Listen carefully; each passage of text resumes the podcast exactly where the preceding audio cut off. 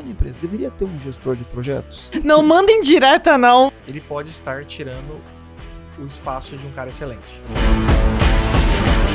Está começando mais um podcast Empresa Autogerenciável, podcast que vai ajudar você, que é dono ou dona de uma pequena ou média empresa, a acabar com o caos na sua empresa através de uma equipe autogerenciável. O meu nome é Aline Decker.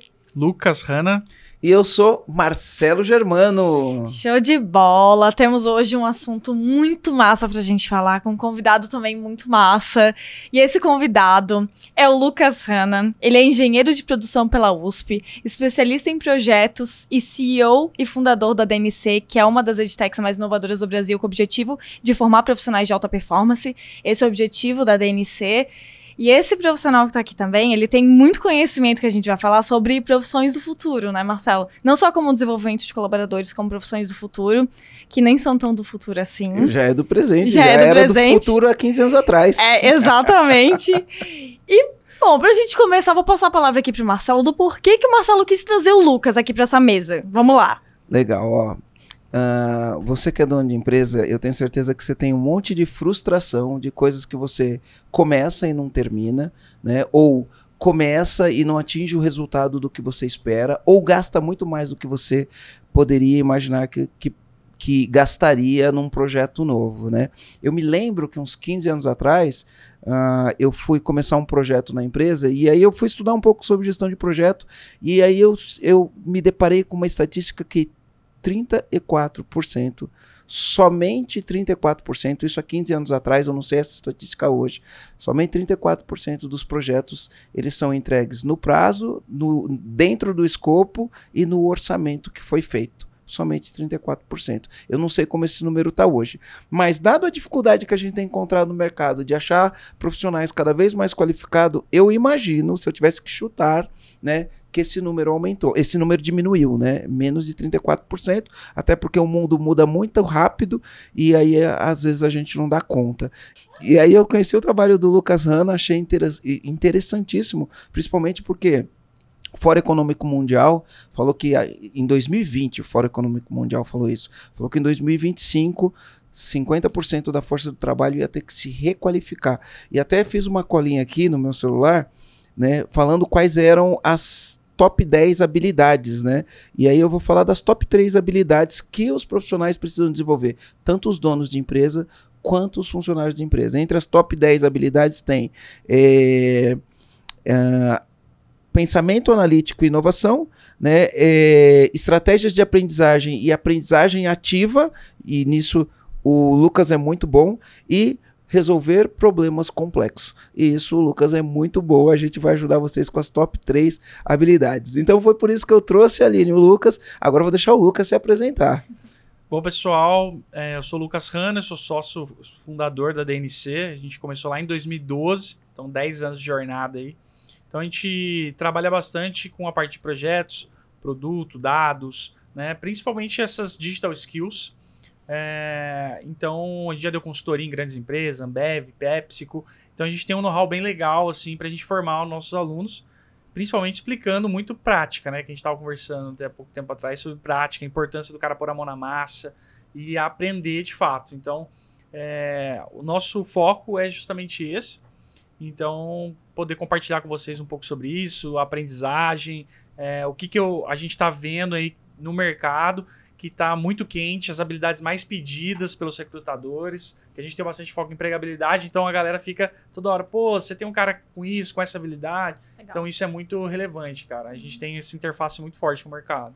Que legal, ó. Eu queria então que a gente fizesse assim. Normalmente, quando a gente grava os podcasts, a gente grava os podcasts, né, uh, falando com o dono, mas a gente também fala com o funcionário, né? A gente fala com o dono da empresa, mas tem muitos funcionários de empresas que ouvem a gente. Então eu queria que a gente conversasse aqui pensando sempre do, do, dos dois pontos de vista.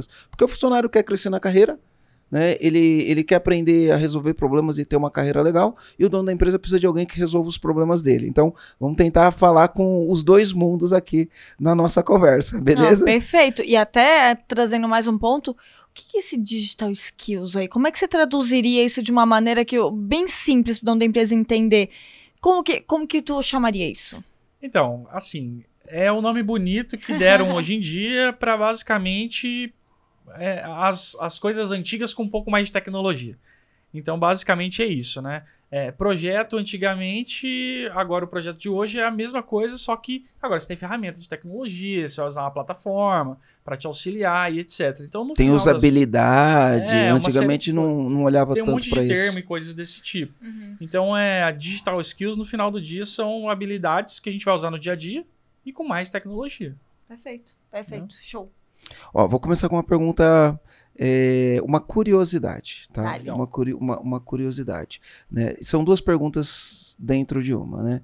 Então, a primeira pergunta é: todo gerente precisa, no final do dia, todo gerente de empresa, não, não, não, importa o departamento, ele precisa ser um gestor de projetos ou um gestor de produtos? Então, essa é a primeira pergunta. E a segunda pergunta, né, junto, né, junto é toda pequena e média empresa deveria ter um gestor de projeto ou um gestor de produto.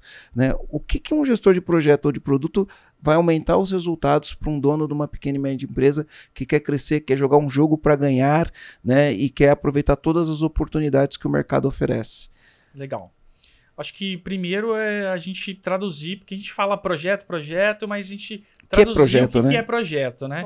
Então ele tem que ser. O que você está fazendo é único, ele é temporal, ou seja, tem um começo e tem um fim. E ele é progressivo, ele vai crescendo, ele vai subindo, que seja uma casa, por exemplo. Né? Então, você vai construir uma casa, ela é única. Ah, mas eu vou construir um desenho igualzinho do lado. Não é a mesma coisa, porque o terreno já não é o mesmo. Uhum. Você vai montar um em cima da outra. Então, é único. Ele é temporal, porque você vai ter um começo que você vai começar a construir, vai terminar. E ele é progressivo, porque você vai começar lá no arrumando terreno, terraplanagem, a base, e aí vai construindo a casa. Então, esse é o conceito de projeto. Então, muita gente já confunde, já começa a confundir aí.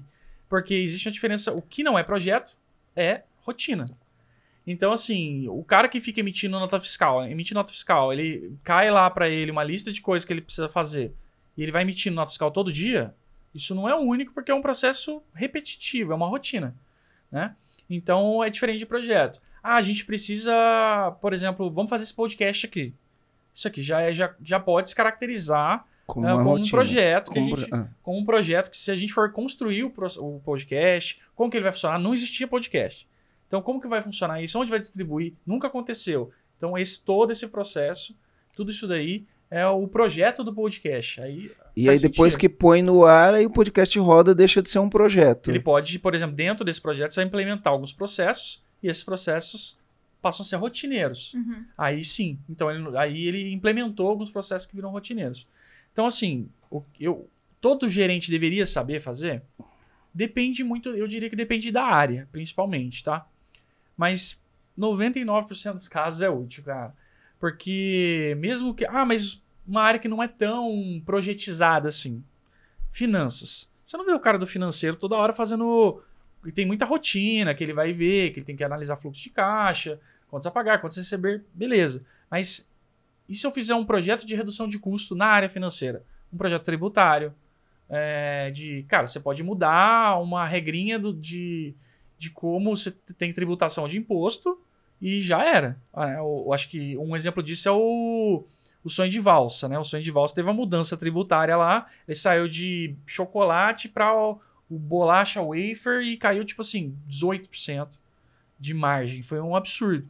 Então isso pode ser um projeto de se fazer, analisar e ter ganhos tributários. O cara que é o gerente Caiu a margem ou aumentou Não, a margem? Aumentou a margem. Ah, tá. Aumentou a margem. Aumentou a margem para Caiu, caiu a alíquota uhum. do imposto, Sim, dele. Tá. Então esse é um exemplo de projetos. Então um que a gente está fazendo recentemente lá na empresa, inclusive, uhum. um meu gerente, nosso head financeiro, ele está fazendo uma mudança de adquirência. Então, é um projeto que está relacionado, inclusive. Adquirência é, é, o meio, é de, pagamento, meio de pagamento, né? O cartão é o, a verdinha, vai passar a ser azulzinha, a amarelinha, né? Então, uma mudança disso. Só que aí também tem uma mudança junto com o time de tecnologia, porque tem que mudar no, no site, no carrinho de compra. Então, tem todo um contexto disso, mas vai sair, por exemplo, de 3% para 2% de taxa. Mas isso, na hora que você faz no bolo todo da receita, Cara, isso dá uma bacia de dinheiro. Então, eu tô dando exemplo do financeiro porque eu acho que é uma coisa bem mais distante. Mas o cara que tá trabalhando na operação, meu Deus, esse cara tem que viver com um projeto embaixo, junto dele, o tempo inteiro, fazendo coisas novas para melhorar. Então, eu acho que todos os gestores deveriam sim. É, e a sua segunda pergunta? Era por que, que o dono de empresa deveria ter um, um gestor de projeto na empresa dele? De um dono de uma pequena e média. Porque na, na, na grande empresa, eu acho que a gente nem discute isso, né? Ele já tem, já é a necessidade de, de crescimento, é o jeito de se comunicar, né, para manter a, o plano estratégico alinhado. Mas numa pequena e média empresa, o dono de empresa deveria ter um gestor de projetos? Eu acho que, dependendo do tamanho da empresa, eu acho que esse cara deveria ser ele. Hum. né? Porque no final do dia, a gente tem um termo né, que agora todo mundo quer falar, que é bonito pra caramba, que é o growth, né? Assim, nossa, A gente não gosta de cara falar é isso nome. growth, né? Fala crescimento. Então, esse, essa palavra bonita, no final do dia, o maior cara, o melhor especialista em growth, ou seja, em crescimento, é o dono do negócio. Esse cara, ele direciona um racional de melhoria para a empresa inteira. E se ele tiver pessoas chaves dentro da empresa dele que também tenham isso, cara, é, é muito bom. Então, acho que, dependendo do tamanho da empresa, eu acho que ele pode ser o, o cabeça para organizar como tem que ser tocado esse projeto. E se- quando a empresa vai tomando um pouco mais de, de tamanho, eu acho que ele é muito útil ele ter um cara de um cara que é especializado em projetos para auxiliar ele a tocar grandes frentes e melhorias dentro da empresa. Um cara bem multidisciplinar. Por quê? Um que ele fica mais autogerenciado, a empresa fica mais autogerenciável, porque não depende do dono. É, e outra que esse cara sai barato. É aí que é o ponto-chave. Porque aí você fala assim, nossa, mas eu vou pagar um salário de, sei lá, 10, 15 mil reais às vezes para um gerente de projetos. Mas espera, quanto que esse cara vai te trazer de retorno? É, tem que colocar meta. Entendeu? Assim, a matemática tem que fechar. É, é porque o, o empresário que joga o jogo para ganhar, né? Ele sabe, ele vai calcular, pô, vou fazer esse investimento e vou ter um retorno, né? Tem empresários que não jogam um jogo de ganhar e aí acha que é caro, né? Ah, posso te dar uma perspectiva? Eu queria entender o que você pensa dessa perspectiva. Em 2015, eu participei de um programa nos Estados Unidos que chama Strategic Coach. E eu participei dois anos, de 2015 a 2017, desse, desse programa. Então eu ia para os Estados Unidos pelo menos quatro vezes por ano por conta desse, desse programa aí que eu participava. E lá eu tinha uma coach que me acompanhava durante esse processo. E, e eu me lembro que na época a gente fez um teste de perfil que chamava Colby, né? Um teste, teste de perfil. E teste de perfil psicológico. O nome do teste era Colby Test. E esse Colby, ele me deu um seguinte parâmetro sobre o Marcelo, né? Ele tinha lá é, quatro fatores, né? E aí, entre os fatores, né? Eu tinha um lá que em inglês chamava Fact Finder, que era o meu mais alto, e Quick Start, né? O, o, o Fact Finder, é, para eles, era pessoa que tem muito input. O que, é uma pessoa que tem muito input? Pega muitas informações antes de tomar uma decisão, tem que pensar em várias coisas para tomar uma decisão. E eu sou exatamente essa pessoa. Tenho muito, é, eu leio muita coisa, vejo muitas coisas diferentes. Quando eu, eu quero fazer um negócio, eu falo, peraí, deixa eu pesquisar algumas coisas aqui. Eu, eu preciso de informação, né? E o outro, o outro fator meu que era, era o quick start. E o que que ela falou para mim? Ela falou, Marcelo, você tem um, um negócio estranho que você tem o pé no freio e o pé no acelerador. Então você tem muita ideia, você quer fazer muita coisa. E você começa rápido a fazer algumas coisas e outras coisas nem tanto. Então você tem um pé no freio, um- algumas coisas você pega e já quer fazer no dia seguinte, e outras coisas você fica pensando para fazer. O pé no freio o pé no acelerador. E aí, de acordo com esse meu perfil, ela falou para você o ideal seria você ter um gestor de projeto com vocês, né? E aí, por isso hoje eu tenho a Retiele, ela não é exatamente uma gestora de projetos, mas ela é minha secretária e a gente está desenvolvendo ela em vários aspectos para ela poder dar vazão às coisas que eu preciso dar. Então, o- a perspectiva que eu queria dar é, dependendo do perfil do empresário, né? Se ele é meio ah, eu ia falar um palavrão aqui quase, né? Mas se ele é meio louco, né? Ele talvez precise de alguém para, sabe? Você tem o doido que você segura e você tem o, o burro que você empurra, né? Então, se você é aquele doido que alguém tem que segurar, talvez precise de um gestor de projeto para colocar a casa em ordem. O que que você acha É. disso? Eu acho que a gente às vezes é muito impulsivo, né? A gente tem muita ideia, pô, dono de negócio é natural isso, né? O problema é quando você quer tocar várias coisas ao mesmo tempo, sem nenhuma metodologia, nenhuma, nenhum racional de como que você deveria fazer. Não tem cronograma, sequência de etapas, o que, que tem que ser visto antes. que, que é meio arriscado, né? Então, fazer uma gestão de risco. É, então, tem uma série de coisas que você aprende dentro de gestão de projetos que te auxiliam a fazer mais, digamos assim, é a chance é maior de dar certo do que o pessoal chama de go horse, né? No, você tem gestão de projetos, tem uma metodologia que você trabalha, ou você vai no go horse, né? Tipo, é, mete o pau na máquina e vai. E não tem método sobe no cavalo nenhum, sobe, puxa ele, vamos cavalo. É, então não tem essa. Então, assim, esse é o problema. Quando você vai tudo nesse go horse da vida, você pode quebrar a cara, investir tempo errado, investir dinheiro no lugar errado. Então, se o cara é mais impulsivo, sim, esse, esse sou eu, tá? Eu sou, esse sou eu. A Aline sabe disso, né, Aline? Obrigada, Rete. Obrigada por existir, Rete. A Rete é o motivo de gratidão da empresa. Brincadeira. Brincadeira, porém verdade. Mas é, eu acho que tem. Que nem eu te falei, eu acho que é muito útil para o empresário ele ter uma pessoa que possa organizar as iniciativas. Né? Esse que é o papel do gerente de projeto. E quando você fala do cara de produto, ele nada mais é do que um cara que é um gerente de projetos também. O gerente de produto é um gerente de projetos. A diferença é que ele está focado em desenvolvimento de produto e melhoria de produto. E aí tem uma série de etapas que ele pode fazer para ajudar, para melhorar e etc. Então, é, existem detalhes, muitas vezes, que você está deixando de fazer uma, uma venda cruzada, fazer um escalar um pouco mais suas vendas, porque você não tem um produto que acopla, entendeu? Então, então tem uma série de combinações que você pode ter com você fazendo o papel de gerente de produto ou tendo gerente de produto na sua empresa, pensando exatamente em sanar mais a dor do cliente, é, complementar as coisas. Então é exatamente isso. Eu gosto, quando eu falo de produto, eu gosto bastante da ideia da multifuncional, né? Da impressora multifuncional. Cara, tem gente que vende impressora, tem gente que vende scanner, tem gente que vende xerox.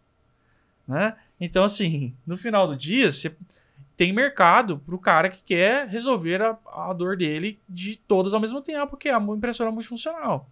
Então, às vezes, você está no seu negócio, você está vendendo impressora. Mas você poderia estar explorando uma venda de uma multifuncional. E isso você sobe ticket. E aí você. Aumenta os lucros, né? Uma série de coisas que pode acontecer. Que melhorar a empresa. Então, o cara de produto, ele está ali para ajudar. O problema é encontrar gente boa no mercado, né? É, cada vez mais esse é um problema, né? Encontrar Sim. gente boa no mercado. A gente, a gente vem já há bastante tempo, né? Até por conta, a gente gravou dois podcasts com o João Cordeiro, né? A gente é super fã do João Cordeiro, que é o escritor do livro, o autor do autor e escritor do livro uh, Accountability e Desculpability, né? E ele traz uma narrativa que ele fala assim, é... antigamente a gente pegava um funcionário pronto no mercado. Né? Hoje em dia, esse funcionário não existe pronto. Né? E para esse cara ficar pronto, vai depender de alguns atores ou fatores. Né? Então, alguns atores são a família, porque a família educa, a escola, porque teoricamente a escola educa, e a empresa. E ele fala que se algum deles falharem, né, vai sobrar para os outros. E hoje, é, a gente tem um problema que a tecnologia que avança muito rápido, né? A família falha porque os pais estão trabalhando, estão sobrecarregados e, e, e, muitas vezes erram nessa formação. A escola falha porque a, a, a escola, enfim, nos moldes que ela é hoje, ela não prepara a pessoa para os desafios atuais, né? E aqui é lógico que eu não vou generalizar, eu sempre falo que toda generalização é burra. Sobra para o dono de empresa. Então o que acontece com o dono de empresa? Né? Ele tem uma empresa, ele precisa, sei lá, contratar um gestor de tráfego. Não tem esse cara pronto. Ele precisa contratar um cara de CS. Não tem esse cara pronto. Ele precisa contratar um gestor de produto. Não tem esse cara pronto. Então, sobra para o dono da empresa, ele vai ter que investir para treinar e desenvolver o, os colaboradores, não tem jeito. Cada vez mais difícil a gente achar pessoas que estão preparadas para lidar com um mundo novo, né? Sim. Porque para as pessoas preparadas para lidar com o mundo antigo tem aos montes, mas para lidar com o mundo novo e o mundo está se renovando a cada ano que passa numa velocidade incrível, então fica bem difícil a gente encontrar gente boa. Né? É, eu acho que você pode até encontrar gente boa no mercado. O problema é que ela vai geralmente ser muito cara e você vai ter que tirar de algum lugar. Então aí são decisões, né? Dependendo da função, dependendo do seu tamanho, dependendo da velocidade que você precisa dar para suas coisas, é, eu recomendo você contratar no mercado. Só que às vezes você vai pagar 30, 40, 50% mais caro do que um profissional que ele tá, que ele tem potencial, que ele é um diamante não lapidado ainda, que se você tiver uma organização, se você tiver um processo de treinamento, de desenvolvimento das pessoas dentro da sua empresa, você consegue contratar esse cara, lapidar, melhorar ele. É, e eu diria que também é até divertido fazer isso, né? Você pega o cara muito pronto. É, então, de desenvolver, você vê o cara, né? Eu brinco com o pessoal da empresa lá, falo assim, ah, cara, quando você chegou aqui há dois anos atrás, você não sabia nem falar seu nome. Né? Então, uhum. assim, agora você já tá andando, você tá, uhum. já tava engatinhando ano passado, agora você já tá, pô, tocando um monte de coisa legal. Então, às vezes o cara vem muito cru, e é muito legal você ver essa evolução, né? Uhum. A, gente, a gente tem um podcast que foi um dos podcasts nossos que deu muito compartilhado, que a gente falou é, desenvolver alguém na empresa ou contratar alguém pronto. Foi um, um dos líder, podcasts, né? é um uhum. líder, desenvolver um líder na empresa ou contratar um líder pronto. Esse podcast ele arrebentou, eu não sei o número uhum. de, desse podcast, mas foi um mas dos últimos assim, deve ser sei lá 140 foi, por aí. Foi muito, mas muito, muito, uhum. muito compartilhado. É uma dúvida que os donos da empresa têm. Inclusive pegando até esse gancho, eu quero trazer aqui uma objeção que eu já, a gente já escutou ela várias vezes, e eu escutei agora, eu tava num treinamento, agora esse final de semana, um treinamento de marketing, e lá teve um, um empresário que perguntou, ele levantou a mão lá e falou assim: tá, mas deixa eu perguntar uma coisa. E se eu contratar alguém que não entende nada? Eu vou lá, eu treino essa pessoa, ela vai ficar pronta pro mercado e vai embora. E levar tudo aquilo que eu aprendi. É, é tudo, é tudo aquilo tudo que, que ela investi, aprendeu, é. né? E tudo aquilo que eu investi nela porque ela não sabia nada. E aí, como lidar com isso? É assim mesmo? Tem que aceitar? Ou tem como reter? Qual que é o papo disso? Isso é bem legal. Assim, é, isso é bem legal mesmo. Porque acho que o racional que você tem que ter é mais ou menos o seguinte. E se essa pessoa não sabia nada, eu treinei, investi nela, e ela ficou boa e ela saiu. E agora olha o outro cenário. Essa, essa pessoa não sabia nada, você não treinou, e ela ficou. Que é o pior, que é né? É pior. Que é o pior. Então, né? assim, é, acho que não existe isso. A gente não tem garantia de é, nada, tem garantia. né? Não tem garantia. Eu acho que assim como o processo de treinar pessoas é um processo que todo empresário tem que pensar, ele tem que ter um outro processo que fica lá dentro do RH, que é retenção. Retenção de talento, né? Então, assim, eu acho que quando... Acho que o erro ali nessa parte dos empresários, eu, eu pelo menos vejo bastante isso, tá? É, com alguns colegas e tudo mais, a gente tem uma retenção muito alta lá na DNC. Né? Um NPS, né? ou seja, a felicidade no trabalho muito alta. E a gente não fica pensando tanto em retenção, não é isso. É mostrar para o cara que ele tá como ele faz para jogar o jogo junto. E para isso tem uma série de coisas. Você não dá para você, o cara tem que ganhar benefício. Se a empresa está crescendo, esse cara tem que receber benefício para isso, por isso também. Ele tem que. Não adianta só o empresário ficar rico e, o funcionário nunca ter um benefício a mais. Então, por exemplo, no meio do ano a gente tinha lá vale refeição que era de X. A gente falou assim, moçada, se a gente conseguir chegar nisso nesse trimestre, a gente vai subir o nosso vale refeição de tanto para tanto. Então eu brinco, pessoal, e falo muito para eles assim, ó, cara, a minha função como CEO também é compartilhar riqueza. Uhum. Né? Não adianta a gente daqui a 10 anos é, o empresário tá todo rico, aí vai estar tá lá no iate dele lá, eu falo assim, ah, mas eu vou chamar você para o churrasco, você vai levar a cerveja barata lá, pô. Eu falo, então não dá. Então todo mundo tem que ganhar dinheiro. Você tem que levar a cerveja boa, né? Uhum. Então eu falo assim, cara, todo mundo tem que estar tá bem. Não adianta ser só essa. Tem que ter um balanço é. bacana. Então a retenção, treinar é importante e reter é importante. Mas o reter no sentido de, cara, seus colaboradores precisam estar envolvidos. Vamos olhar né? um plano de carreira, vamos ver o que, que o, o colaborador ganha com isso. É, então. Eu, eu queria fazer aqui uma observação sobre a diferença, porque você falou treinamento e desenvolvimento, né?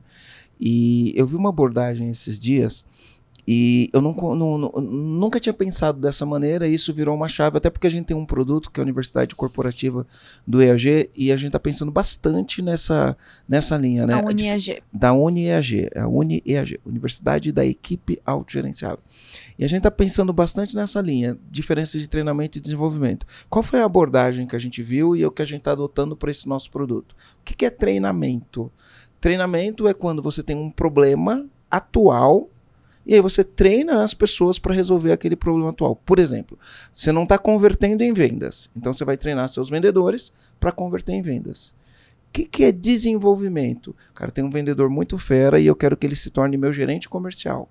Então eu vou desenvolver ele para quando chegar a hora ele se tornar um excelente gerente comercial, porque senão fica aquela história, né? Uh, a gente fala que o, o ser humano vai sendo promovido até o mais alto grau da incompetência. Né? É Peter Principle, o princípio de Peter. Né? A gente vai sendo promovido até o mais alto grau da incompetência. Inclusive, a gente, como dono de empresa, conforme a empresa vai crescendo, a gente vai sendo promovido. Até que chega uma hora que a gente se torna incompetente para tocar a nossa própria empresa. Por quê? Porque falta o desenvolvimento. Então, você tem um, um cara que começa como office boy, eh, office boy revela a minha idade, né? você tem um cara que começa como office boy, ele performa, performa, performa, performa, aí você olha e fala, cara, então você vai ser promovido, vira vendedor. Ele performa, performa, performa, performa, fala, agora você vai virar um gerente de vendas. Pronto. Né? Você tem o pior gerente de vendas que você podia ter e perder um excelente vendedor. Você tem um gerente de vendas totalmente é, incompetente para a função. Por quê? Porque não foi desenvolvido para aquilo. Então, só para a gente trazer essa diferença aí entre um e outro. Dono de empresa tem que desenvolver e tem que treinar, tem que fazer as duas coisas. E um é curto prazo, resolve um problema atual, outro é longo prazo, resolve um problema futuro. E até falando dessa, pegando esse gancho de desenvolvimento e de treinamentos, é, quais são os recursos hoje? É, que aqui a gente está numa mesa de, meu, empresas de treinamentos, né? Tanto a EAG quanto a DNC. Eu, eu gostaria Mas, de falar que é empresas de educação. É, empresas de educação. É exatamente isso, empresas de, empresas de educação. Então vamos trazer aqui para os comandantes, tipo, sugestões e formas de como que ele pode desenvolver esses colaboradores, tanto por tanto para profissões que a gente comenta como um gerente de produto, né, um gestor de projetos e tal, que são pessoas que é, a gente já entendeu que tem um papel bem importante, mas que não, não é tão fácil assim de achar no mercado, quanto às vezes profissões simples mas que o, o empresário também precisa desenvolver de alguma maneira. É, profissões dentro da empresa, como por exemplo vendedor. Vendedor, você não pode simplesmente pegar a pessoa da esquina, trazer para dentro de casa e falar assim, agora vende. Não, você tem que desenvolver, você tem que dar treinamento, você tem que fazer com que essa pessoa ela tenha um processo, enfim. Então, tô trazendo aqui um exemplo. Mas quais são as formas que o empresário ele pode adotar de desenvolvimento de colaborador? Bora? Bora, eu acho que a linha da DNC, a, a, a o discurso, a narrativa da DNC é muito boa, né? Porque ele fala que tem que ser baseado na prática, né? Em coisas práticas. Como que, que faz isso dentro, do, dentro da metodologia? Baseado em coisas práticas. O que, que o empresário entende que é uma coisa prática para ele desenvolver o, o, funcionário no campo de batalha, né? Não na, na cadeira da escola, né? Mas no campo de batalha. É, eu acho que assim, assim como a UniEAG, né? É, e no nosso é o Jump, né? Que é que é uma plataforma também que tem as, as forma, os cursos, né? É, se o empresário, os gestores, eles não tiverem afim de fazer o negócio acontecer, eles, compra, eles fizeram nada mais, nada menos do que comprar um CD-ROM com um monte de videoaula. Isso não, daí não serve para nada, não é assim o jogo. Então eu acho que aí nesse componente da prática tá em como que você vai desenhar efetivamente o, o que precisa ser feito para aquele colaborador. Então precisa gastar tempo. Não adianta você simplesmente falar assim, ó, ah, pessoal, faz aí. Não é, não pode ser uma coisa jogada, tem que ser uma coisa pensada, né? Então é o cara de vendas. Esse cara de vendas, ele precisa passar por um onboarding, né? Por esse treinamento inicial assim que ele é contratado. Então, legal, ele tem esse, esse etapa, esse processo. Aí ele tem coisas que ele vai precisar aprender, que vai, vão ser aulas, que ele vai assistir, isso aquilo. E aonde entra a prática? O cara precisa ligar, fazer roleplay, ele precisa ter, é, treinar com as pessoas. Então, ao longo desse processo de treinamento, você precisa bolar coisas que cruzam né, a prática do que o cara acabou de aprender. Então, por exemplo, seu time precisa melhorar a análise de dados. Legal. Então não é só fazer o treinamento de análise de dados. Ele precisa entregar para você um relatório da área dele. Assim, ó, se, o meu plano para você se desenvolver né, essa habilidade vai ser, faça esse, esse vai ter esse treinamento e a sua entrega, sua missão, né? Eu gosto bastante de falar de missão. A sua missão é terminar um painel, um, um dashboard, dashboard que se fala no né? no mundo corporativo. E para quem não sabe o que é dashboard, é um painel com todos os indicadores da Ah. empresa. E, e você pode colocar reloginho, pode deixar bonito, pode Exato. colocar, enfeitar ele. Então, fazer um painel de indicadores, um relatório, que seja como a sua missão pra, de entrega do seu. após o treinamento. Então, isso é realmente cuidar e pensar no desenvolvimento do cara. Então, não, não pode ser só um. O famoso, eu brinco bastante do CD-ROM, também entrega um pouco minha idade, né? Mas é. Então, cara, não dá para ser um pacotão de aula solto. Então tem que ter um pouco de estratégia, você tem que montar trilha de conteúdo pro cara, com missões envolvidas. Tá, o que, que é esse papo de trilha de conteúdo aqui? Aí? Vamos, É, então- vamos explicar aí pro comandante. A trilha de conteúdo é o cara. Pô, eu quero desenvolver um. Vamos falar de um vendedor. Vamos pegar um exemplo de um vendedor, tá? Que muita empresa tem, né? Muita empresa vai ter. Então, é, o cara precisa aprender é, o sistema. Então, ele precisa aprender o CRM lá, o sisteminha que ele usa. Ótimo. Então, o primeiro passo tem o CRM. E aí tem uma missão para ele mostrar. Cara, eu preciso que você faça um processo inteiro de uma venda no CRM para mostrar para mim que você aprendeu. Aí o outro é, ah, eu preciso que você falando dos produtos. Legal. Então eu preciso que você faça um roleplay Uma de apresentação, uma apresentação de todos os de todos produtos. os produtos. Então tudo e a trilha é o combinado de coisas que eu tenho 10 habilidades, então essa habilidade vai ser assim, vai ser essa missão, essa entrega, essa outra vai ser isso, e aí você vai cuidando do cara, né?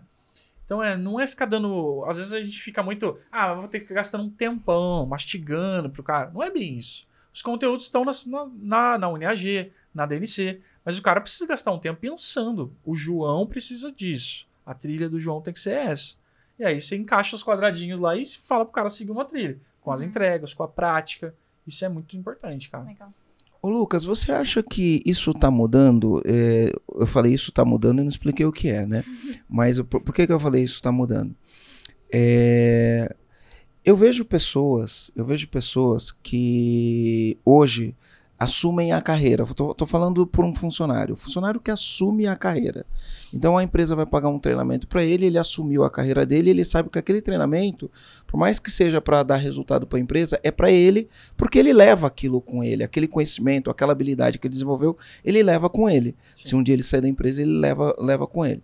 Mas tem muitas pessoas que olham e falam assim: pô, a empresa quer que eu estude fora do horário de trabalho, quer que eu faça aquilo, quer que eu fi- fica reclamando, ah, para eu estudar fora do horário de trabalho, vai me pagar hora extra, né? Eu- e aí ele não assume a própria carreira, né? Ele acha que aquilo não é para ele, ele acha porque que é para a empresa.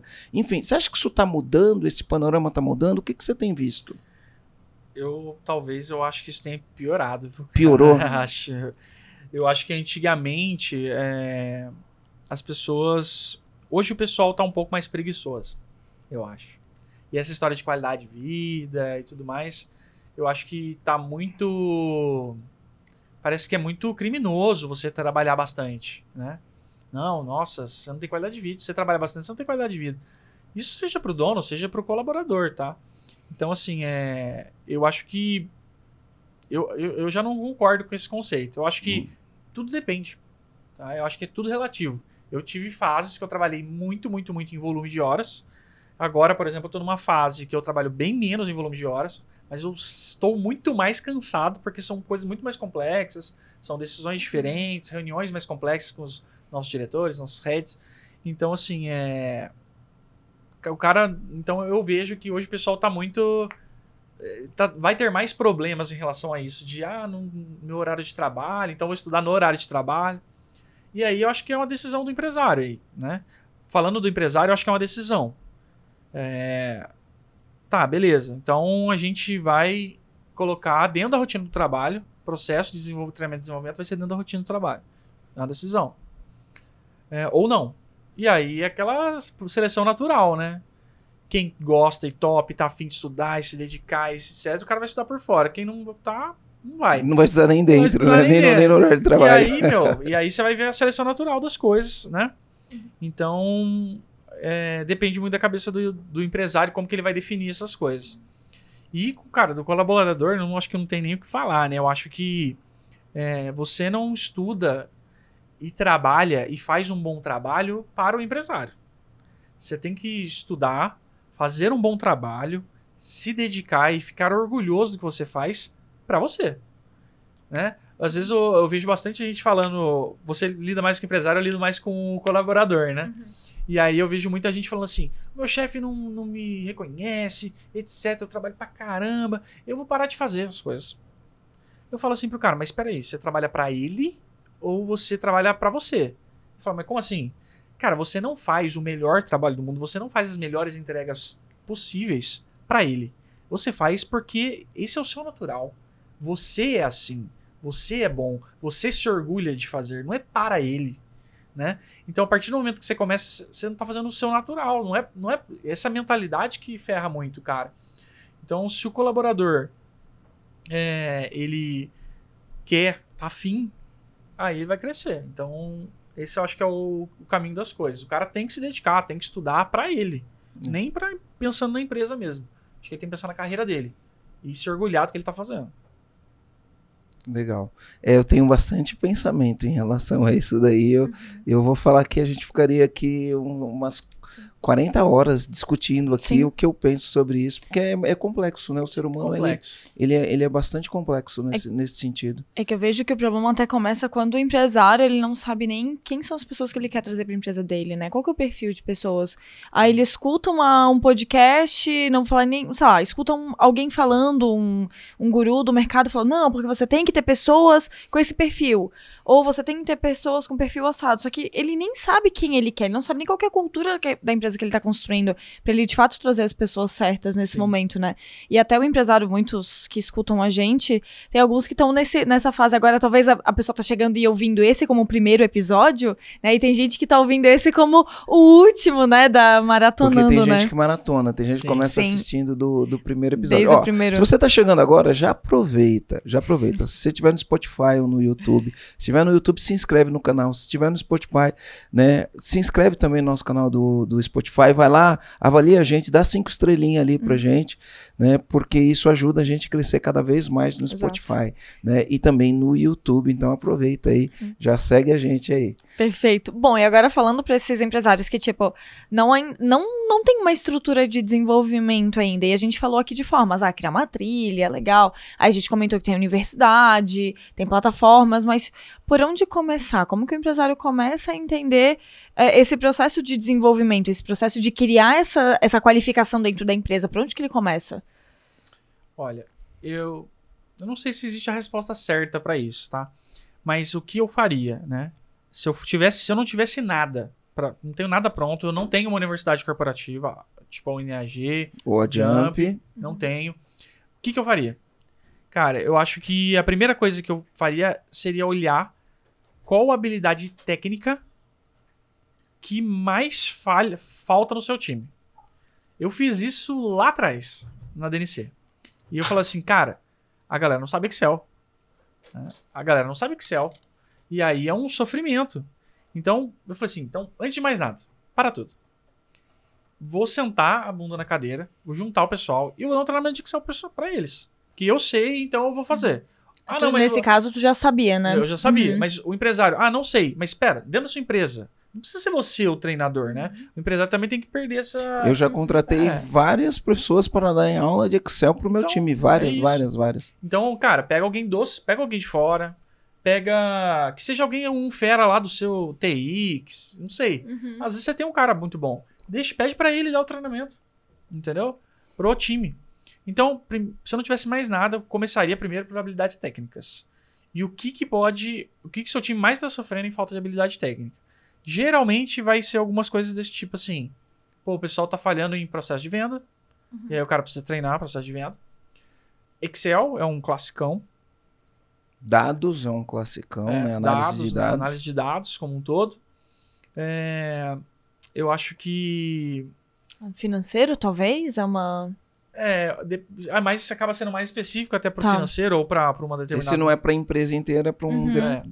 Se bem que esses dias a gente foi fazendo com cumbuca do do a regra não a ter regra regras, uhum. é, ele traz no capítulo que a gente leu na semana passada, ele traz que toda empresa deveria treinar todos os funcionários, né, para entender o, o, o, DRE da empresa, vamos falar de maneira mais simples, demonstrativo do resultado do exercício. E deveria divulgar para todos os funcionários o DRE da empresa. Não é função só do financeiro, porque o lucro da empresa é função Sim. de todos os funcionários. E, cara, tem, muita, tem muito empresário que não tem. O próprio empresário não sabe o que é um DRE. É, né? esse é um problema. O outro é ele não, ele não se sente tão confortável de compartilhar. Uhum. Eu gosto muito disso, eu cara. Sempre fiz isso. Eu sempre, eu mando, a gente manda lá, todo mundo tem acesso, 100% de transparência. Fala o quanto que tá o lucro da empresa.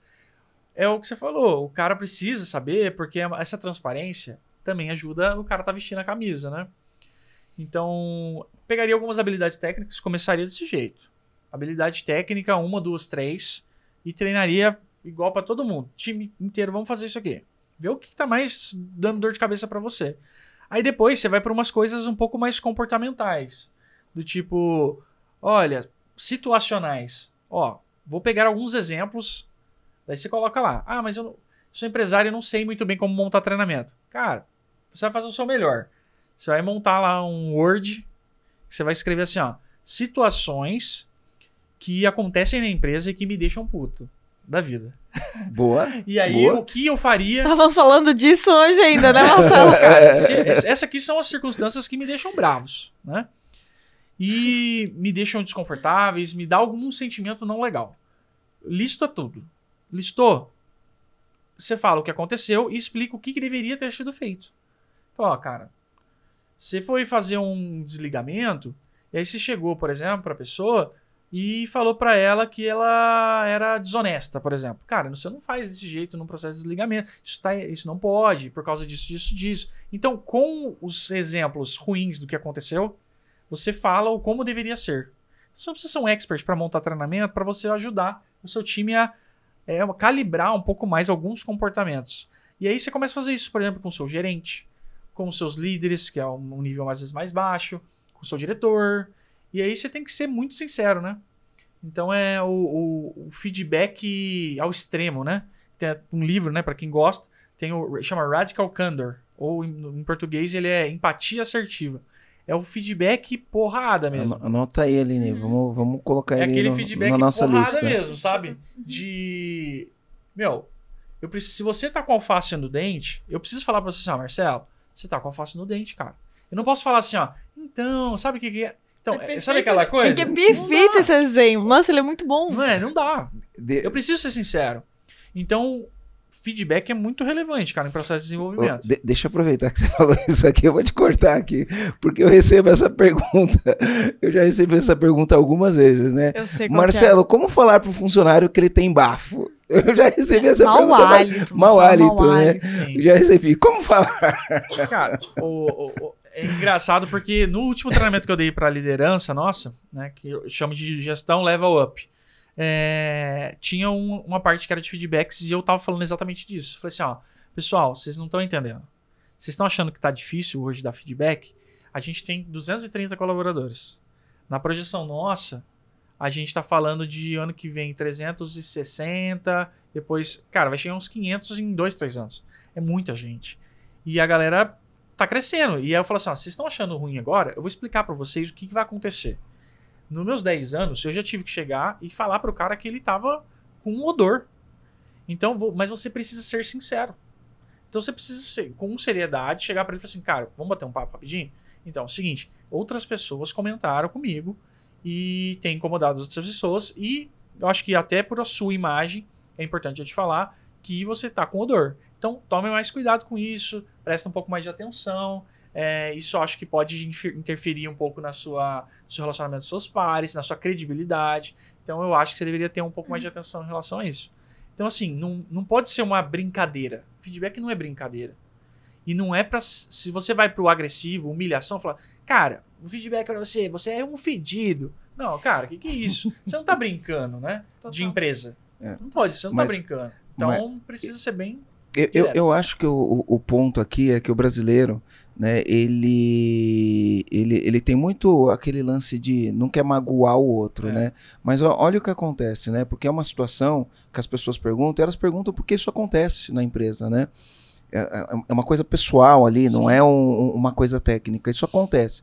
Aí, qual que é a melhor coisa que um dono ou um líder, não precisa ser necessariamente o dono da empresa, ou até um par, Não precisa ser um líder, né? Qual que é a melhor coisa que essa pessoa que nota isso que está acontecendo pode fazer para essa pessoa que está acontecendo?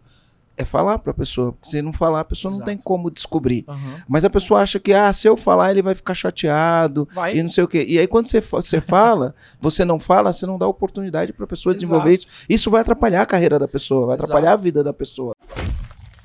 É, no livro, né? Inclusive. Aliás, ó, vou dar uma dica para vocês, tá? Se você tem algum funcionário nessa condição, que tá com odor ruim, que tem bafo, manda ele ouvir esse podcast, ele vai começar a assistir o podcast do começo ao fim, e ele vai entender que foi para ele. indireta, né? Talvez não, porque ele mesmo e- não isso- sinta, pô. Tem que ser claro, Isso, tem que mas, ser transparente. Ó, se você, se você tá ouvindo esse podcast porque alguém mandou você ouvir podcast, meu, começa a prestar atenção se de repente, né, você tá com algum problema Marcelo, desse vamos aí. lá. A gente tá falando sobre gestão de projeto, a gente falou sobre gestão de Feedback. produto, a gente falou de feedback, a gente falou de desenvolvimento.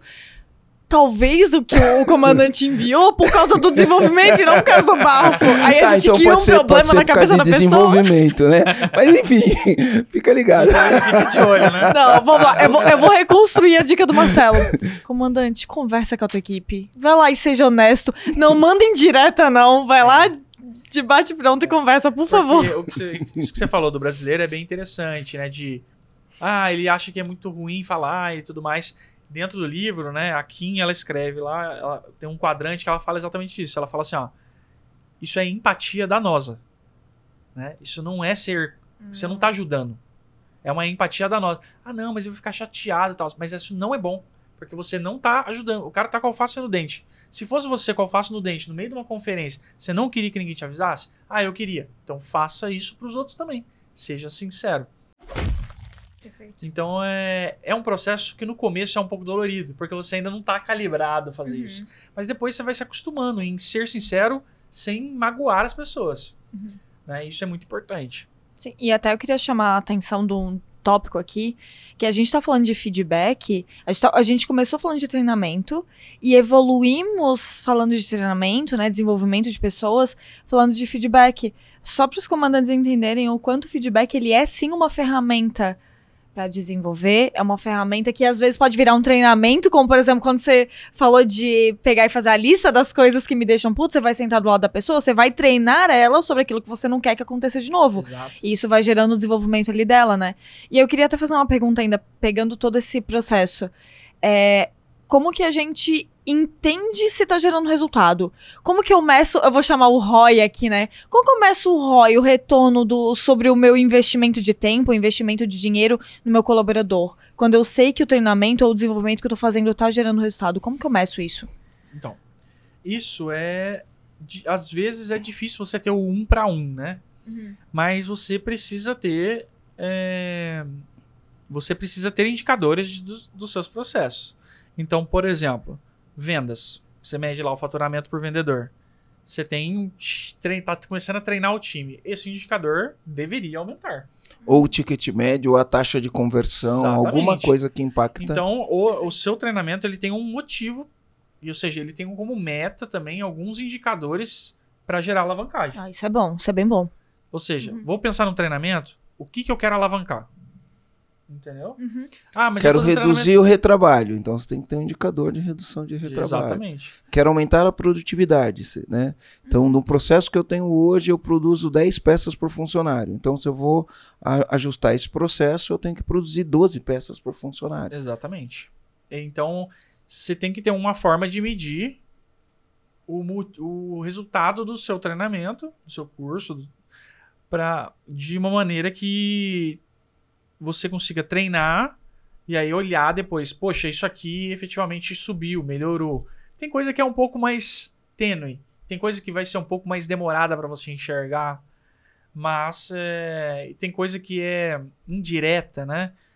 Então, por exemplo, você fazer um treinamento dependendo de, de alguma coisa com o time de comercial, que o, o time fique mais confortável e fique mais feliz.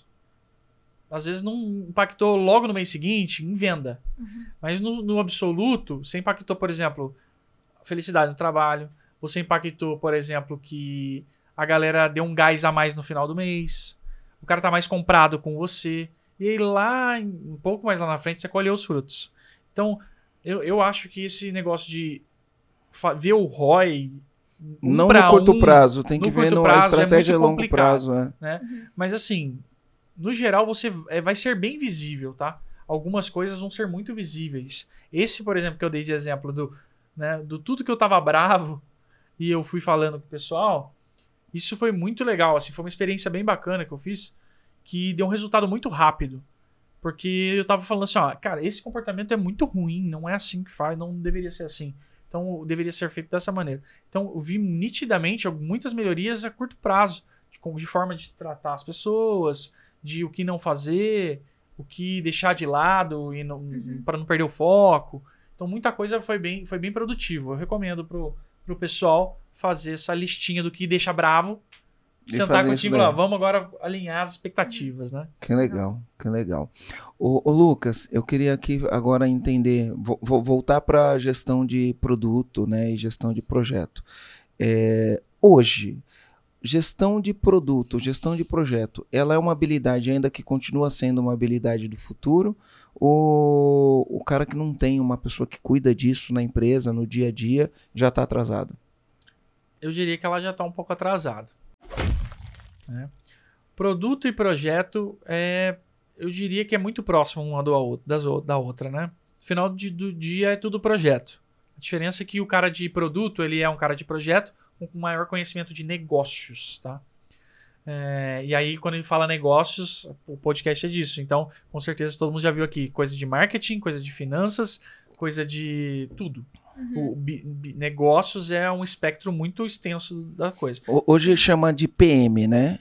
O gestor de, de- Isso, de Product produto, Manager. product em inglês, Product Manager. A gente não usa muito esses termos aqui, a gente usa o, o, o termo em português porque é mais fácil de se comunicar com o cliente. Mas o PM hoje, qual, qual que é o né? escopo? É. Eu- Aí o PO é o, é, o, o- Existe o uma dono do confusão projeto. entre PO Isso. e PM aí, mas é, no geral, vamos, vamos tratar como PM, Tá. na- no geral. É, para quem não sabe o que é PO, o, é o Product Owner, né? Que é o dono do projeto, né? Enfim, Produto. do produto. É, ou dono do produto ou dono do projeto. Pode ser os dois, né? É, Ah, Poderia ser. do produto. do Mais do produto. Mais do produto. Então, o Mais do PO é o dono do produto. Então, a gente tem hoje um PO do podcast, que é a Bruna. A gente tem o PO da UniAG, que é a Deborah. E a gente tem algum, algumas pessoas que são POs de alguns produtos nossos. Né? É, então, volta, vo- volta lá. Eu, eu, eu fui querer fazer a tradução aqui, mas vamos voltar, né? É uma, é uma profissão do futuro, é uma profissão do. Quem, quem tá começando agora tá atrasado. Como que é isso? Por que, que a pessoa tem que ter um, um, um PM, né? Ou um gerente de produto? Legal. Eu acho que o- é importante sim ter um PM. Depende do tamanho que você tá. Se você tá pequenininho ainda, talvez você seja esse Pequenininho cara. quanto? Eu acho que se você tem uma empresa de 20 colaboradores, eu acho que você pode ser a pessoa de 15, 20 pessoas, até umas 15 pessoas, 20 pessoas. Eu acho que o, o fundador, o empresário, ele pode ser o cara que comanda aí a, a frente de produto, as iniciativas. Mas aí tem que desenvolver essa habilidade, né? Ele tem que dizer exatamente. E às vezes ele, não- ele vê que ele não é o melhor cara para isso. Por exemplo, ele é um cara muito comercial. Meu, foca nisso. Você é muito bom comercial. E chama alguém pro, pro seu busão que seja boa nisso. Né? Então é, depende muito. Então, eu acho que essa é a faixa boa, é uma faixa boa. Mas acima de 20, cara, você vai precisar ter gente. Não tem como. Eu não acho que isso é uma, habilidade, uma coisa do futuro. Isso pra mim é 100% do presente. E é é- é- mas é do presente que você vê assim. Hoje já vai fazer muita diferença para você. E cada dia mais a tecnologia vem integrando as coisas. Então, ah, mas o meu negócio é super tradicional. Eu sou uma serralheria. Cara, tem muita coisa legal que você pode fazer. Se você tiver uma pessoa que tem um pouco mais de cabeça com tecnologia, que tenha noção do que você, do que você faz, do seu próprio dos processos produtivos, e ele pode fazer muitas coisas legais, tá? Então, assim, é... dá para você criar diversificação, aumentar muita coisa. Então, dá retorno. No, no grande parte das vezes, dá retorno. O lance é que essas... O, o- no futuro, cada vez mais, no futuro, tá surgindo coisa nova, mais tecnologia. Então, hoje você precisa ter um, por exemplo, um PM, vai sim, vai te ajudar muito. Se você não tiver, você vai estar cada vez mais distante da tecnologia, das novidades que estão vindo. Então, assim, é, é importante para o presente e é importante para o futuro. Essa é, para mim, essa é a visão. E onde achar essas pessoas? Como que eu acho um PM? Como que eu acho um PO né, no mercado? Ou, ou até como o formo, né? É, como... ou como formo. Uma das duas alternativas, né? Qual, qual que é o escopo, por exemplo? Você tem lá uma formação de PM. Qual que é o escopo da formação de PM? Legal. E aí depois você responde a pergunta da Aline também, tá? Então, bacana. Assim, é... Eu talvez eu seja um dos caras aí no Brasil mais odiados pela comunidade de PMs do Brasil, tá? É, o que, que acontece? A gente percebeu uma demanda muito forte do mercado e não tinha uma formação que agradasse os empresários. Existe uma comunidade, uma turma, uma grande turminha, né? Mas os empresários não, estavam, não estão felizes com eles. E aí o que, que aconteceu? A gente juntou fundador da Boozer, fundador do Quadro, fundador da Traction, fund, é, cofundador da é Bruno, né? Solux. O quadro é o Bruno, né? O quadro é o Bruno Werneck. Bruno Werneck, é nosso cliente também. E o Yuso, que é Ô Bruno, um abraço pra você. o Yuso, que é cofundador da Solux, e eu, fundador da DNC. Então a gente pegou cinco pessoas, cinco fundadores que já estavam um pouco de saco cheio do desenho que era a gente montou uma formação com cabeça de o cara de produto raiz. Ou seja, nada de ficar, né? É bem a cara do, do, do, do pessoal que conversa com, daqui do EAG, eu acho. Sem muita palavrinha bonita, não é ficar desenhando com telinha no iPad. É o cara que é mão na massa, meu. É o cara que bota a coisa para funcionar. Então, hoje tá muito assim essa galera da comunidade. A nossa formação é focada para esse cara que quer ser bom de produto raiz. O cara tem que saber de tecnologia? Então tem que botar a mão na massa, tem que saber programar. O cara tem que saber de dados? Vai ter que saber programar, SQL, etc. O cara vai ter, ele tem que saber de usabilidade, ele tem que saber de finanças, de negócio, de projeto. Então, a composição. Então, a gente tem a formação de produto, que são oito, nove meses que o cara vai passar por todo esse espectro aí. É como se fosse uma pós, né? 400 horas, etc. Então a gente tem a, a, a formação e ela é focada pro, pro cara que quer trabalhar na área de produto. Ah, mas eu sou empresário, vale a pena para mim? É, é, aquele esquema. Uhum. Se a empresa está pequena, menor, você vai ser esse cara? É uma decisão sua. Se sim, você quer ser esse cara, faz, vale a pena. Se não, paga para um colaborador, pô. Paga para um é, colaborador eu, fazer, né? Eu, você falando isso, eu penso que um gerente de produto é igual um gerente de negócio. Porque, né, se a gente for entender, pô, ele é um gerente de negócio, não é só do produto em si. Com certeza, ele tem que entender de negócio. Ele tem que saber de finanças, né? Não adianta fazer um produto legal, bonito, maravilhoso que não vende. Que quebra a empresa porque é. dá prejuízo. É. Então, não faz sentido. É, no final, é um gerente de negócio que tem conhecimento de projeto, que tem uma metodologia. Então, esse cara é o cara do produto, né? Então. Só para eu entender, por que, que a comunidade de PM te odeia? Só para eu visualizar é, melhor. O pessoal acha que o PM tem que conversar com as, um stakeholders, né? Uma palavra bonita, né? Não, o importante é conversar com os stakeholders, tem que fazer toda um, uma ponte de comunicação. Então, a, eu, a gente fala assim, ó. Meu irmão, pega PM, lá, faz logo o negócio. o PM romântico, o cara que é romântico, que fica desenhando telinha, que quer ficar batendo papo. Existe o cara que senta do lado do desenvolvedor e fala, não, vamos fazer isso aqui, que bota a mão na massa junto. Uhum. Então a galera acha. Tem formação de produto, né? Tem cursos de produto que são de 30, 40 horas. E o pessoal acha demais, né? Fala, meu Deus, maravilhoso. Fala, cara, 40 horas. Nem de dados, nem de SQL no nosso tem só de SQL tem 40 horas. Uhum. Então assim, cara, é 480 o nosso. E, e para quem não sabe o que é SQL, né? Então é banco de dados, né? Isso. É uma linguagem para banco de dados e, e, se você for trabalhar com tecnologia, tem que ter um banco de dados, né? Então, basicamente, não adianta você só ter um bate ficar nesse aspecto do bate-papo. Uhum. Então a gente, o pessoal fala que a gente está é, muito exigente, que não precisa de nada disso. Mas eu falo assim, gente, eu não, não tô atrapalhando a comunidade. Se vocês acham que isso é o suficiente, tudo bem. A gente forma numa régua diferente. Raiz. Raiz. Uhum. Mais difícil, mais completo. Não estamos atrapalhando ninguém que quer estudar daquela outra maneira.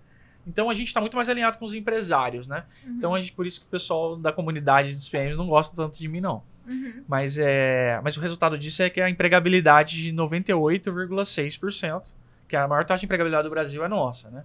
Então, 98 Das pessoas que concluem o curso. três Uhum. meses após a formatura. A maior taxa de empregabilidade do Brasil é da DNC. Uhum. Então, assim, e a formação de produto tá dentro disso. Uhum. Então, assim, é praticamente todo mundo de produto arruma um emprego. E- Entendeu? Até pra eu ter uma noção, o emprego é uma faixa de quanto? Quanto que, quanto que uma pessoa que faz uma formação da DNC, ela sai ganhando no mercado? Olha, se ela pessoa for júnior mesmo, ela Uhum. é, tá começando carreira, ela vai começar ganhando seus 4, 5 mil reais. Tá? Pra júnior, né? Pra O- júnior é é. mais ou menos isso, O geralmente. que, o que já é mais alto do que uma grande parte dos Sim, salários total. aí das Bastante. pequenas e médias empresas. É, esse cara ralou, né, pra formar. Então, é, ele vai ganhar nessa faixa. Agora, se é um cara um pouco mais já vivido, que tem seus 3, 4, 5 anos de, de trabalho CLT, etc, e faz uma formação, Desculpa. ele não ganhou certas habilidades técnicas, mas ele já tem vivência, né? Ele já tem maturidade, ele já teve chefe, ele já tá um pouco mais calejado. Então, no geral, esse cara vai, já vai entrar ganhando mais, né? Então a gente tem casos que o cara era, por exemplo, o cara era advogado, só que ele era mais velho, tinha 40 anos, foi fazer a formação de dados. Aí ele foi pro mercado e foi trabalhar como cientista de dados na IBM, direto. Bom. Então, assim, porque tem mais maturidade pra conversar, é outros 500, né? Uhum, e aí legal. vai ganhar nessas faixas aí de 14 mil reais. né? Então, assim, respondido parte da minha pergunta que eu fiz antes, que é um dos lugares pra achar são os alunos da DNC, né? Isso, com certeza. E o que mais? Quais são os outros locais que o comandante ele pode buscar pra encontrar esses profissionais ou formar esses profissionais, né? Bom, é, eu acho que ele, sim, ele pode contratar plataformas de universidade corporativa que possam ter formação para poder contribuir, isso é uma maneira. Pagar uma formação, da, seja da DNC ou de uma outra Uhum. EdTech, uma outra escola renomada no mercado daquele assunto, Uhum. né? Por exemplo, a gente não tem a gente não tem é, formação na área financeira. E aí vamos dar um exemplo aqui, até fazendo um merchandise já para o outro. Pra, mas por exemplo, quem é muito bom nisso no Brasil é Sempol, por exemplo, tá? Pô, então vai paga um curso da Sempol para o pessoal lá da sua empresa. Então você vai ter que botar dinheiro. Uhum. Entendeu? Então é, o que, que precisa ser bom? Quem é empresa referência nesse tema e vai lá e paga pro seu colaborador. Uhum. Então essa é uma forma de você formar. A outra é você aprender e ensinar, a outra é você mesmo fazer. É, Então a- tem várias, maneiras. Tem uma, um, um estudo que foi feito pela Peak Learning Institute e, e eles avaliaram, fizeram essa, essa pesquisa com executivos. E aí perguntaram para os executivos: você prefere contratar alguém? é, o que, que é mais importante, né? É a habilidade técnica ou a mentalidade? Não era nem a habilidade comportamental, ou a mentalidade do funcionário. E aí ganhou disparado lá, com mais de 70% dos executivos falando: olha. É, se a pessoa tem a mentalidade certa, a habilidade técnica eu treino. né? É muito mais fácil treinar a habilidade técnica do que treinar a mentalidade. Então, de repente, pra, enco- você não encontra alguém, mas contrata uma pessoa que tem a mentalidade Sim. correta e aí você vai dar o treinamento técnico. Eu acho que isso daí ajuda, ajuda bastante. Com certeza, ó, treinar o comportamental é bem mais difícil. É, e eu acho que tem muita gente no mercado hoje fazendo cu- cursos de soft skills, né, ou de habilidades comportamentais e esquece de um fator importante, que é essas habilidades, grande parte delas são extremamente tácitas, que, que não é, é, explícita, né? O que, que é isso, né? Pra ficando em português bem fácil. O explícito é, você consegue falar pro cara que 1 mais 1 é igual a 2. E aí ele vai lá e faz 2 mais 2 igual a 4. Show de bola, né? Agora, você não consegue falar pro cara assim, ó, então, vou te explicar. A bicicleta tem duas rodas. Aí você senta no meio e você bota o pé aqui, ó, e faz up, empurra o pezinho e aí você vai sair andando. Bota ele para andar na bicicleta. Não dá, você tem que estar do lado dele. Então, como é que você treina Ele começa com a rodinha, né? então, como é que você treina inteligência emocional? Será que você pode dar algumas dicas, mas será que o cara você consegue mudar a inteligência emocional da água pro vinho de um colaborador pagando um treinamento? Será que o treinamento ele tem capacidade de fazer isso?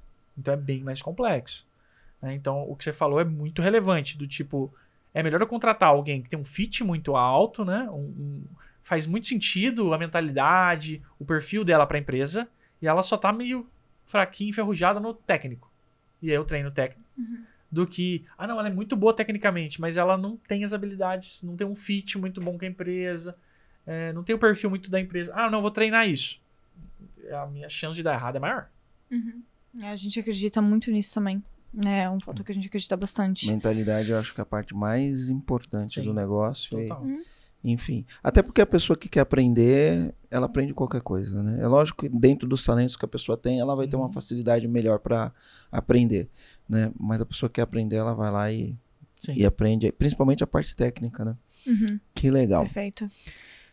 Bom, lá, Tu tem mais lá, uma lá, pergunta? Não, pode ir, pode ir, pode ir. eu queria perguntar, é, Lucas, disso tudo que a gente conversou, porque a gente entrou em vários aspectos, né? A gente conseguiu abranger bastante coisa que fala de desenvolvimento. Sim. E aí a gente entrou em profissões mais específicas também, né? Para o comandante já ficar atento com isso, de alguma maneira, para poder gerar mais resultado, performance dentro da empresa. E eu queria te perguntar, se tu fosse deixar um comando para esses empresários que estão ouvindo a gente, ou e os funcionários também, né, que estão ouvindo, para aqueles que o empresário mandou de indireta, não, não mandou de indireta não.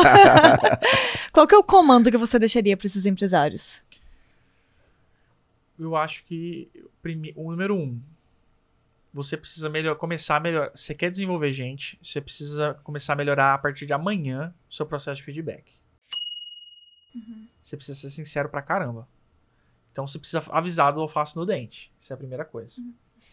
Segunda coisa, Pedi eu, pro Garu colocar uma face Ah. no meu dente aqui. Foi.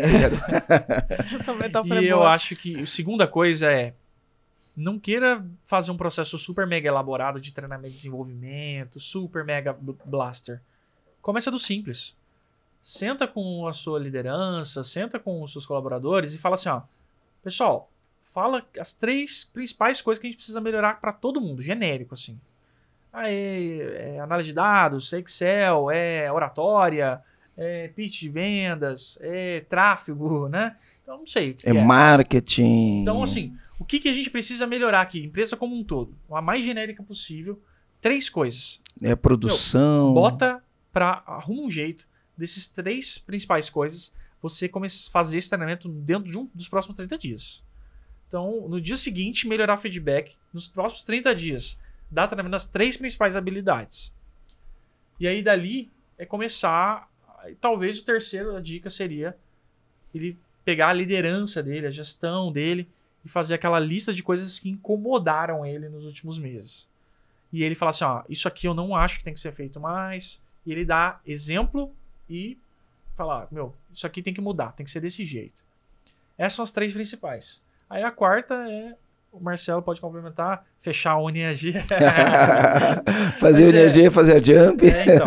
Mas você, o outro, eu acho que o próximo passo disso é você melhorar em ciclo, né? Pô, feedback, tá bom, faz mais um mês. Agora no próximo mês, mais três habilidades. Se você fizer isso com constância, uns dois, três meses, acho que lá no quarto mês, depois de um trimestre, eu acho que já vale a pena, de repente, você pedir auxílio de uma empresa de educação, que é se acoplar em você, empresário, com vários treinamentos que vão te ajudar a encurtar caminho. Então, assim, mas eu acho que o primeiro passo é ele ir um pouco sozinho, de se organizar sozinho.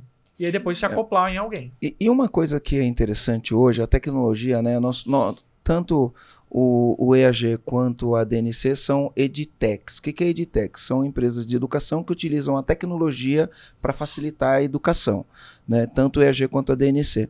E uma coisa que eu vejo assim, antigamente, só as grandes empresas como McDonald's, GE, Ambev, elas tinham o que a gente chama de universidade corporativa, porque é muito caro você ter uma universidade corporativa.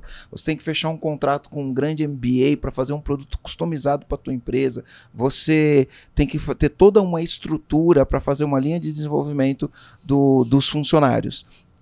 As pequenas empresas não tinham condições de fazer isso. Sim. E hoje a tecnologia ela democratizou uma série de coisas para o dono de pequena empresa. Então a tecnologia ela democratizou. Hoje qualquer empresário pode ter lá. E, e eu, eu não vou falar só da UniAG ou só da Jump. A gente tem várias iniciativas, né, que com custo baixo o dono da empresa consegue fazer grandes desenvolvimentos com a equipe. Tem a Lura, né, tem o DNC, tem o a UniAG que tornou acessível para o dono da empresa ir lá matricular os funcionários, né, fazer as trilhas de, de desenvolvimento, fazer os treinamentos específicos para resolver os problemas e poder ter resultado. Né? Antigamente isso era muito caro e eu, eu, eu tendo a acreditar que isso daí vai ficar cada vez mais barato, né, ou mais acessível, ou mais Sim. democrático. Né? Não, com certeza. Acho que aí você tem que ver também qual é a empresa que tem os conteúdos que mais estão relacionados à sua necessidade, né? É, se você precisa de um negócio muito voltado para tecnologia, é uma. Se você precisa de um negócio Exatamente, mais voltado é para o basicão, é outra. Isso. Se você. Né? Exatamente, porque o que tem dentro da UniAG não é exatamente a mesma coisa que tem dentro da Jump. Então, que é da DNC. Então, isso é legal. O cara tem que uhum. explorar um pouco isso. Né? Mas comece sim, encontre, porque hoje é muito mais acessível.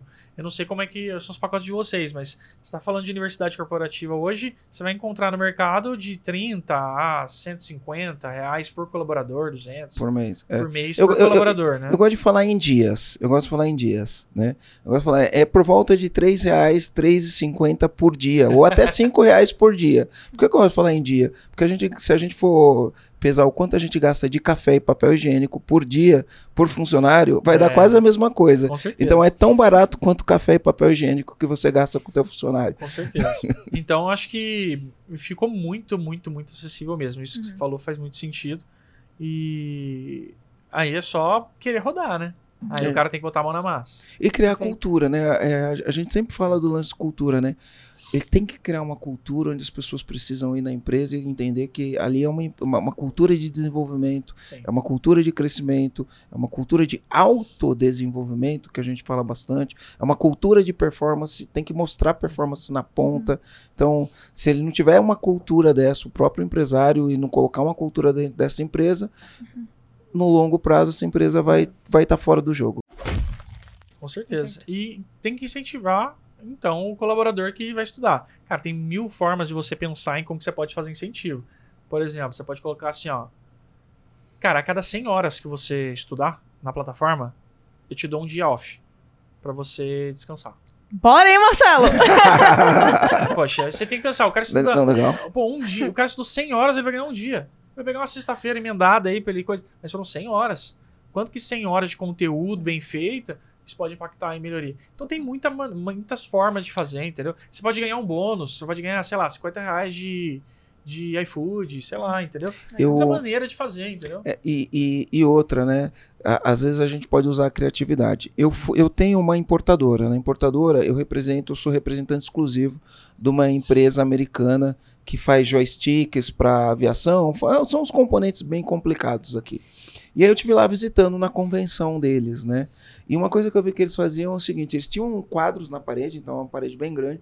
Todo funcionário tinha um quadro lá. E cada quadro daquele tinha alguns espaços, né? Que você, conforme o funcionário ia fazendo algum desenvolvimento, eles iam lá e iam colocando a quantidade de desenvolvimentos ou de habilidades ou capacidades que essa pessoa desenvolveu. E aí vira quase que uma gamificação. Sim, aí sim. a gente está fazendo isso no EAG, já fizeram lá o, o projetinho, daqui a pouco a gente vai colocar na parede, e aí todo funcionário nosso vai ter ali, e a gente vai ver quais são as competências, os skills que a pessoa desenvolveu e fica à mostra para todo mundo, né? E, porque às vezes o, o, próprio líder ele não consegue entender as habilidades que foram desenvolvidas para o colaborador, né? Porque no dia a dia, às vezes você não olha isso. Agora, quando você põe na parede, primeiro, todo mundo quer se desenvolver, todo mundo quer uma plaquinha a mais ali naquele quadro, né? E aí fica evidente para o líder que, olha só o que eu tenho, né? A qualidade do material humano, né? Da força de, que eu tenho na minha força de trabalho.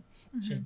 Legal. E Marcelo, qual que é o teu comando desse episódio de hoje? Aline, meu comando é que o dono de empresa, né, ele tem que ter não só gestores, né, ou gerentes, é, mas ele precisa ter gerentes de negócio, gente que entenda de negócio, porque a velocidade com que as coisas estão mudando é muito rápido. Você vai ter sempre, sempre se adaptar aos novos cenários e você tem que tratar as coisas como como projeto para poder ter início, meio e fim e estar tá pronto para o que está vindo aí, o que está acontecendo. Então, comando aqui, de uma maneira resumida, eu acho que todo dono de empresa tem que começar a pensar em ter um gerente de produto, que na verdade é um gerente de negócio. Uhum.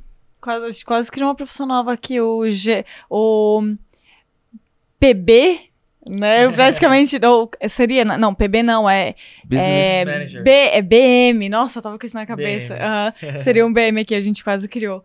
E o E meu... o teu comando? O meu comando vai ser, na verdade, um plano de ação aqui. Que agora, no comando, ouvindo o, o comando do Lucas, eu fiquei. Eu tava aqui pensando, né, na conversa que a gente veio no carro e tal, vindo pra cá. E aí eu pensei em a gente dar um treinamento sobre. Eu vou falar, esse termo é forte, tá? Mas é. Vou, antes até de falar o termo, pra não chocar. É, vou trazer a referência antes.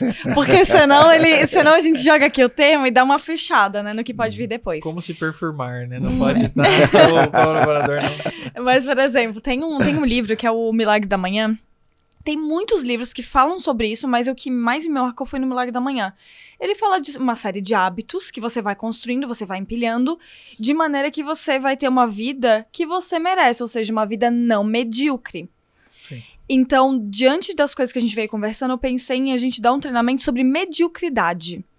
A gente montar um treinamento para falar da mediocridade, mas do ponto de vista de hábitos e coisas que a gente faz que nos tornam medíocres, mas medíocres num ponto de vista mediano, não é medíocre de maneira pejorativa. E hábitos e coisas que a gente faz que tornam a gente, é, tipo, pô, alta performance e qualquer outro termo que a gente pode usar. Legal. Porque dentro disso vem na narrativa da. A gente não tropeça nas pedras grandes, a gente tropeça nas pedras pequenas. E as pedras pequenas vêm justamente no sentido da mediocridade. Pô, quem tropeça em pedra pequena tá sendo medíocre em coisa pequena. Então vamos trabalhar em cima disso. Então, a- o meu comando é um plano de ação já de treinamento que a gente precisa adotar aqui, que é melhoria, faz parte Legal. do nosso processo de crescimento. O- eu fiz um treinamento com o Bernardinho. Quero aquelas, né? Po- Podemos. já vão contratar também, não, brincadeira. Eu fiz um treinamento com o Bernardinho que ele tava falando uma coisa muito legal. Que eu falo bastante pro nosso time lá, que é um cara médio, ele pode estar tirando o espaço de um cara excelente. Então, isso que você falou do medíocre, isso é. Uhum. Então, assim, você quer ser a média ou você quer ser um cara muito bom, um cara Uhum. alta performance, né? Porque se o empresário tiver isso na cabeça de que se você ficar com um monte de gente média no time, você pode estar perdendo a possibilidade de ter pessoas excelentes. Porque o ruim você manda embora. Isso é fato. O ótimo, o bom, bom, você tem que manter e tá claro. O problema é o meio do caminho. O problema é o cara do meio. Porque ele dá bem às vezes, depois fica pior, é sazonal, não é previsível, você não pode contar com ele. Então, o médio ele pode estar tirando o lugar de uma pessoa excelente. Isso serve pra vida pessoal, relacionamento, trabalho, isso serve pra qualquer coisa, né? Sim. É, eu falo que eu falo assim, ó, quando você fala sim para a pessoa errada, você tá falando não para a pessoa certa. Isso serve para qualquer coisa, né? Na empresa, quando você fala sim para a pessoa errada, você tá falando não para a pessoa certa. Se você é um funcionário, quando você fala sim para a empresa errada, você tá falando não para a empresa certa, né? Então é, é sempre uma, uma, uma escolha, né? Perfeito. E Lucas, para os comandantes que estão ouvindo, para os colaboradores que estão ouvindo, como que eles fazem para te achar? Show de bola. É... O importante é te achar a DNC, né? O importante é achar a Legal. DNC, né? Eu sou só mais um lá que tá junto com o pessoal. Mas é, a DNC você vai encontrar no site escoladnc.com.br, Instagram, Escola DNC, todas Uhum. as redes sociais você vai encontrar lá, Escola DNC. É, eu tenho Instagram também, lucas.rana. É, compartilho, respondo caixinha de pergunta. Vocês não vão ver muito a minha cara lá. Eu tô mais respondendo caixinha de pergunta para tentar auxiliar dia a dia, gestão, projeto. É, meu papel é esse, poder contribuir de alguma maneira. Então, tanto para colaboradores quanto empresários, a escola DNC está à disposição para poder ajudar e para orientar, para bater um papo. A gente é bem aberto aí para poder ajudar a galera. Maravilha. Que legal. É isso, Marcelo. Então é isso, comandante. Valeu. Lucas, obrigada por ter aceitado o nosso convite. eu que agradeço. Né? Antes até. excelente. Incrível. Show Bora. de bola. Pessoal, um abraço. Valeu.